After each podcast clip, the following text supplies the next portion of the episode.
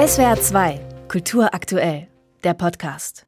Kommende Woche geht es los. Filmstars und Promis aus aller Welt reisen in die Hauptstadt zur Berlinale, aber auch Politiker und Politikerinnen sonnen sich gerne im Glanz der großen, weiten Filmwelt. Darunter auch Politiker, die die große, weite Welt eigentlich ungern ins Land lassen.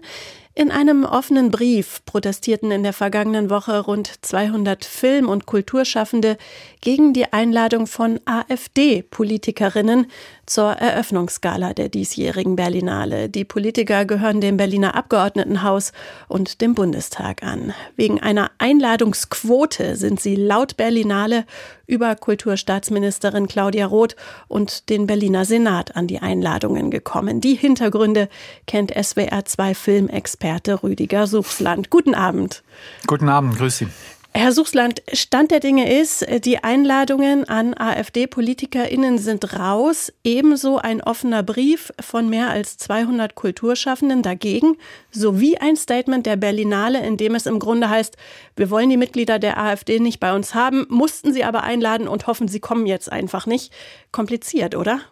Ja, es ist ganz schön kompliziert. Das ist äh, leider wieder mal was bei der Berlinale. Die Berlinale kommt ja gar nicht raus aus den offenen Briefen. Allein im letzten halben Jahr hat es vier oder fünf gegeben, die sich in irgendeiner Form mit der Berlinale beschäftigt haben, mit Nachfolgeregelungen, mit dem nicht sehr nett behandelten Nochleiter Carlo Schatrian und jetzt eben mit dieser Einladungspolitik. Aber man muss sagen, also die haben kein Mitleid verdient. Sie sind nämlich auch ein bisschen selber schuld, denn mindestens ist es natürlich sehr naiv, wie sie sich hier insgesamt in der Vorgeschichte und auch jetzt, wo das Ding raus raus ist, verhalten. Was steht denn genau in dem offenen Brief der Kulturschaffenden bezüglich dieser eingeladenen AfD-Politiker? Naja, das ist ein Brief, der ist offenbar initiiert worden von Mitarbeitern der Berlinale, die namentlich nicht bekannt sind. Die haben das durchgestochen, das heißt, sie haben andere informiert. Es steht da drin, erstmal der Fall als solcher, diese beiden namentlich bekannten Leute und überhaupt die AfD als Partei ist eingeladen. Und das Ganze wird in ein Verhältnis gestellt zu sowohl dem Code of Conduct, das heißt den Verhaltensregeln, die sich die Berlinale selber gegeben hat, als auch mit anderen Statements der Berlinale in politischen Fragen in der Vergangenheit. Denn die Berlinale hat ja selber den Anspruch und ist auch stolz darauf, ein sogenanntes politisches Festival zu sein. Was immer das heißt, weil eigentlich ist natürlich jedes Festival politisch, aber die haben aus dem angeblich politischen eine Marke gemacht. Und sie melden sich bei sehr vielen Fällen zu Wort, wo man zumindest in einzelnen Fragen auch mal streiten kann, muss da jetzt die Berlinale auch noch was zu sagen. Aber meinetwegen, es ist gar nicht gegen das einzelne Anliegen was zu sagen. Nur ausgerechnet, wenn es um die AfD geht, sind sie ganz still. So nimmt man das wahr jedenfalls. Und in diesem Brief, da steht unter anderem drin, dass dieses Verhalten der Berlinale gar nicht ihrem eigenen Selbstverständnis entspricht. Und dann sind da auch so ein paar andere Passagen drin. Also sie fordern natürlich die Berlinale auf, da zu, zu agieren und in irgendeiner Form die Leute wieder auszuladen. Und das, was ansonsten noch drin steht, sind so einige allgemeine Urteile, denen ich überhaupt nicht beipflichten kann über die kulturellen Verhältnisse in Deutschland. Da ist dann schon die Rede davon, dass jetzt in Deutschland so eine Art Zensur herrschen würde. Da ist dann äh, die Rede davon, dass quasi keine richtige Kunstfreiheit, ein heuchlerisches Umfeld, mit dem Kunst und Kultur in Berlin und Deutschland konfrontiert sind. Das halte ich für sehr fragwürdig an diesem offenen Brief, AfD hin oder her. Also das steht in diesem Brief drin. Der Brief als solcher ist nicht so wichtig. Der ist wichtig, weil er die Öffentlichkeit, nicht zuletzt die Deutsche, darauf aufmerksam gemacht hat, dass da was ist und weil er die Berlinale jetzt zum Handeln zwingt und wahrscheinlich auch die politischen Träger der Berlinale. Welche Leute haben diesen Brief denn unterschrieben? Kennt man die? Einige kennt man, ja.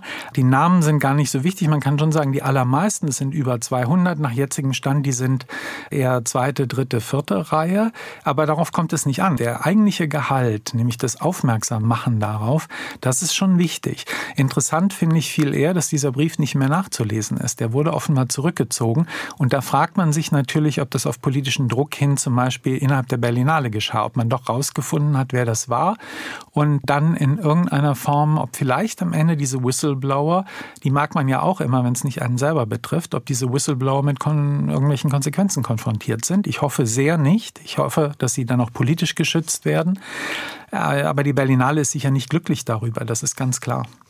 Die Berlinale, besser gesagt deren Geschäftsführerin Marietta Rissenbeek, erklärt ja, die Einladung der AfD-Abgeordneten sei quasi unvermeidlich gewesen. War dieses Dilemma tatsächlich unausweichlich? Mussten Sie sie einladen? Nein, ich glaube nicht. Ich glaube, das ist wirklich eine Ausrede. Es ist Bequemlichkeit. Denn selbstverständlich steht nirgendwo geschrieben, was die, dass die Berlinale wen die einladen muss.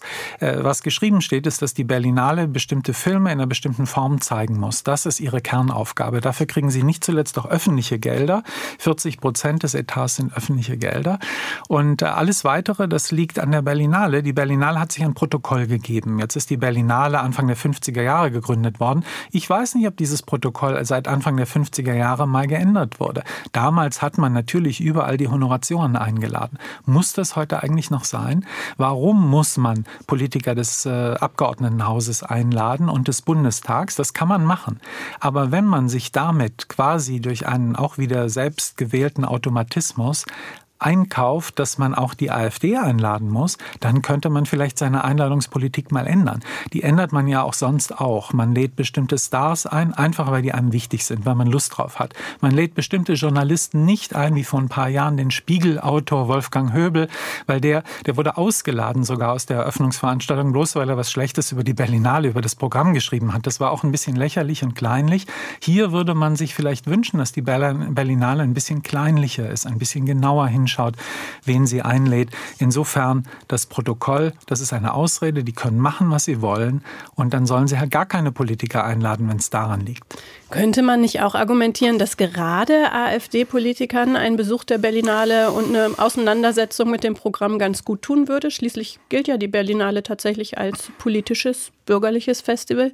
Ja, ich glaube, dass äh, man kann schon so argumentieren. Ich glaube, allen würde ein Besuch der Berlinale gut tun, sogar der AfD, weil sie dann mit Sachen konfrontiert sind, die ihnen nicht so gut gefallen. Aber natürlich ist es so, dass in den letzten Jahren vielleicht das Berlinale-Programm selber auch so ein bisschen verengt äh, wurde zu so einer Art von Wohlfühlladen, wo man eine ganz bestimmte Art von Filmen zeigt. Gar nicht eine bestimmte politische Agenda, aber schon Filme, die von Problemen dann erzählen, wenn sie in fernen Ländern geschehen und die äh, meist meistens eine Happy-End-Lösung, irgendwas Harmonisches bieten als Antwort auf diese Probleme. Wir wissen, das Leben ist nicht so.